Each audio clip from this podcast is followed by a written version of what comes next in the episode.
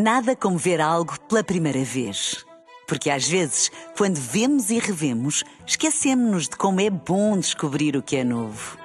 Agora imagine que viu o mundo sempre como se fosse a primeira vez. Zais. Veja como se fosse a primeira vez.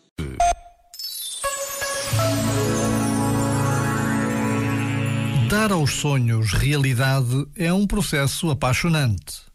Quando damos ao sonho uma data marcada, ele torna-se um objetivo.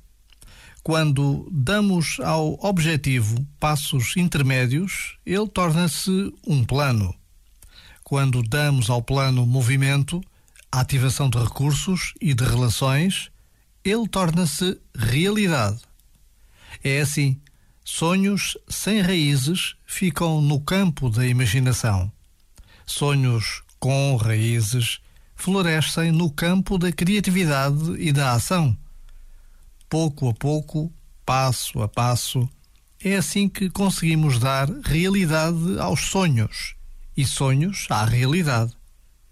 Já agora, vale a pena pensar nisto. Este momento está disponível em podcast no site e na app.